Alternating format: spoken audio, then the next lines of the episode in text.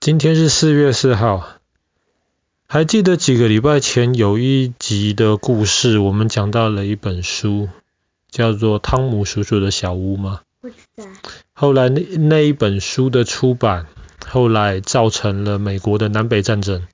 后来林肯总统带兵带领北边打赢了，然后从此在美国的黑人就不能被人家拿来当奴隶了，大家都是自由的人。听起来很美好，可是实际上也不是那么美好。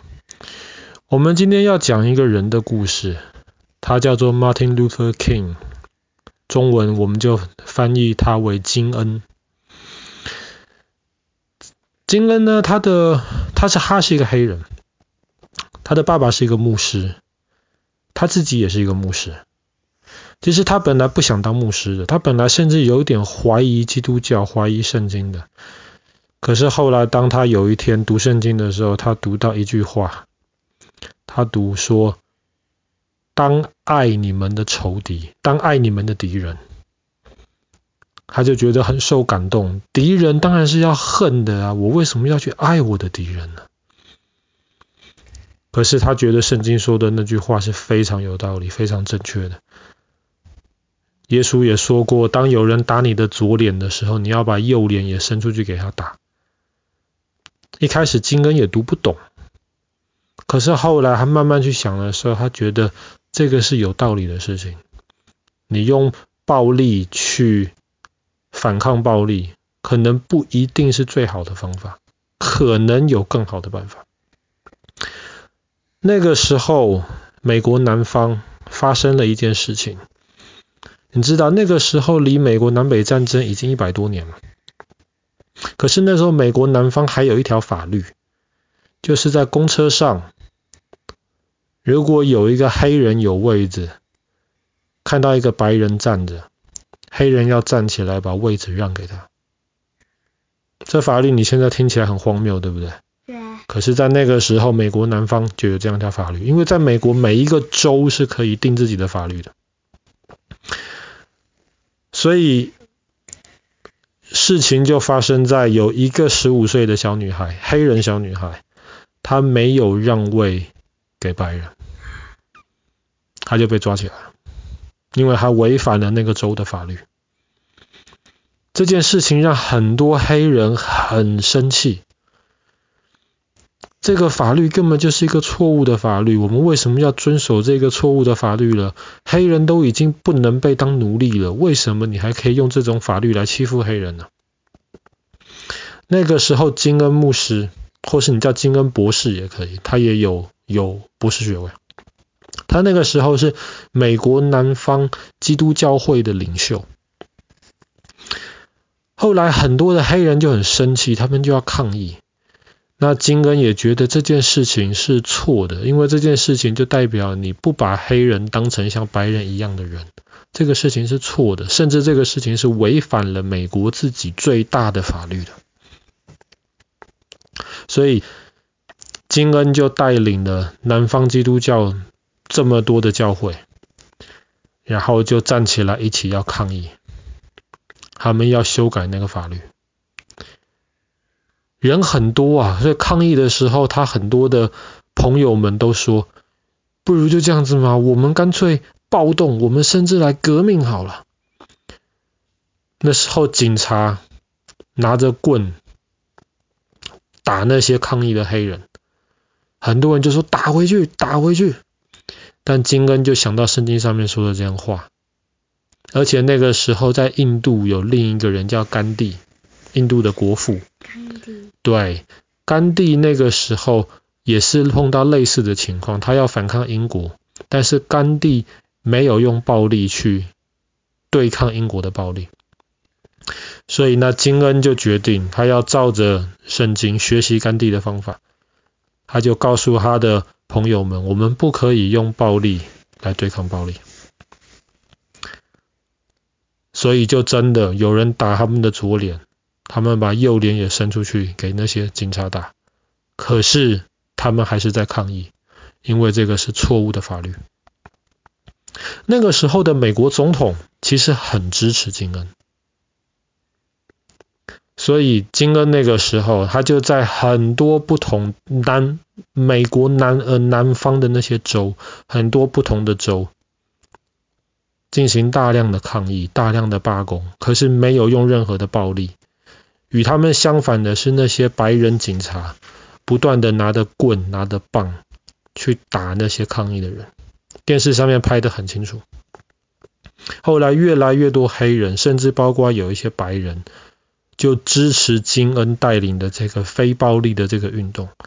他们就决定到美国的华盛顿，美国的首都，在华盛顿举行一个超级大游行，然后让大家都看到，让全美国，而不只是南方的那些州的人而已，去注意这件事情。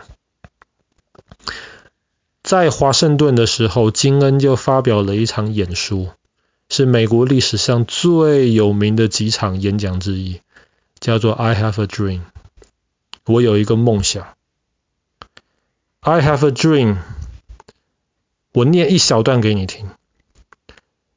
我有一个梦想，梦想有一天奴隶的儿子能够跟他主人，他之前主人的儿子。像兄弟一样坐在一起。我有一个梦想，在那里黑人的孩子能跟孩能跟白人的孩子像兄弟姐妹一样手牵着手。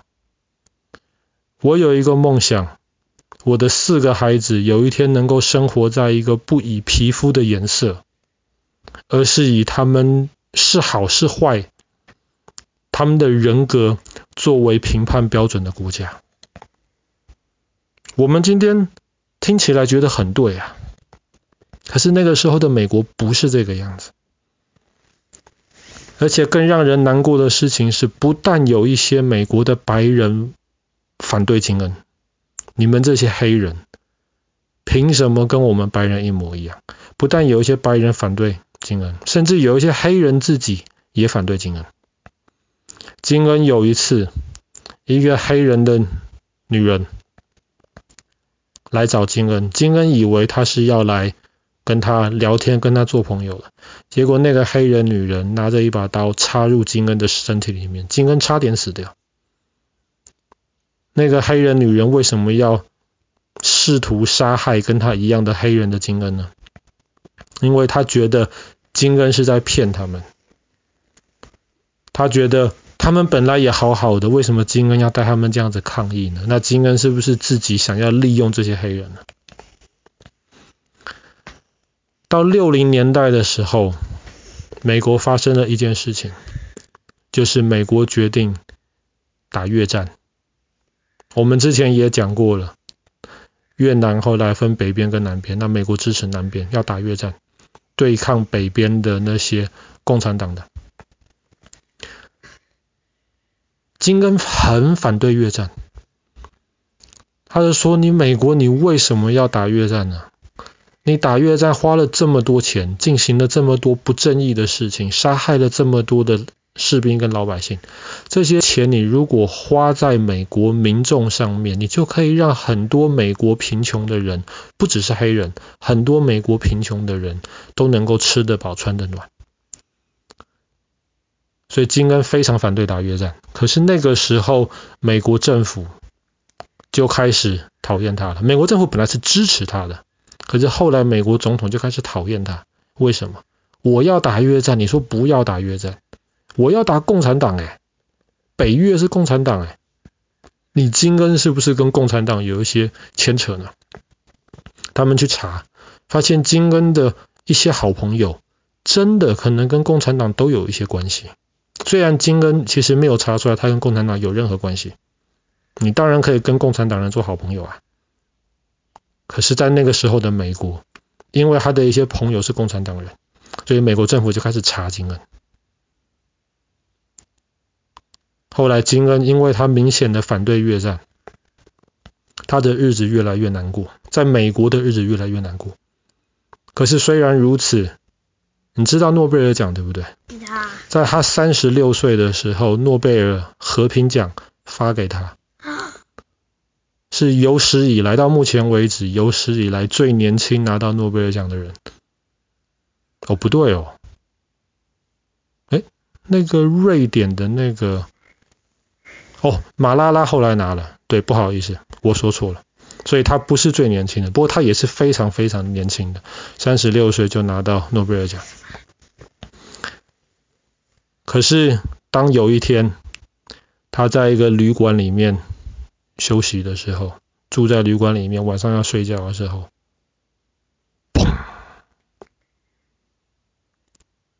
一枪把他打死了。发生在一九六八年的今天，四月四号，金恩被暗杀了。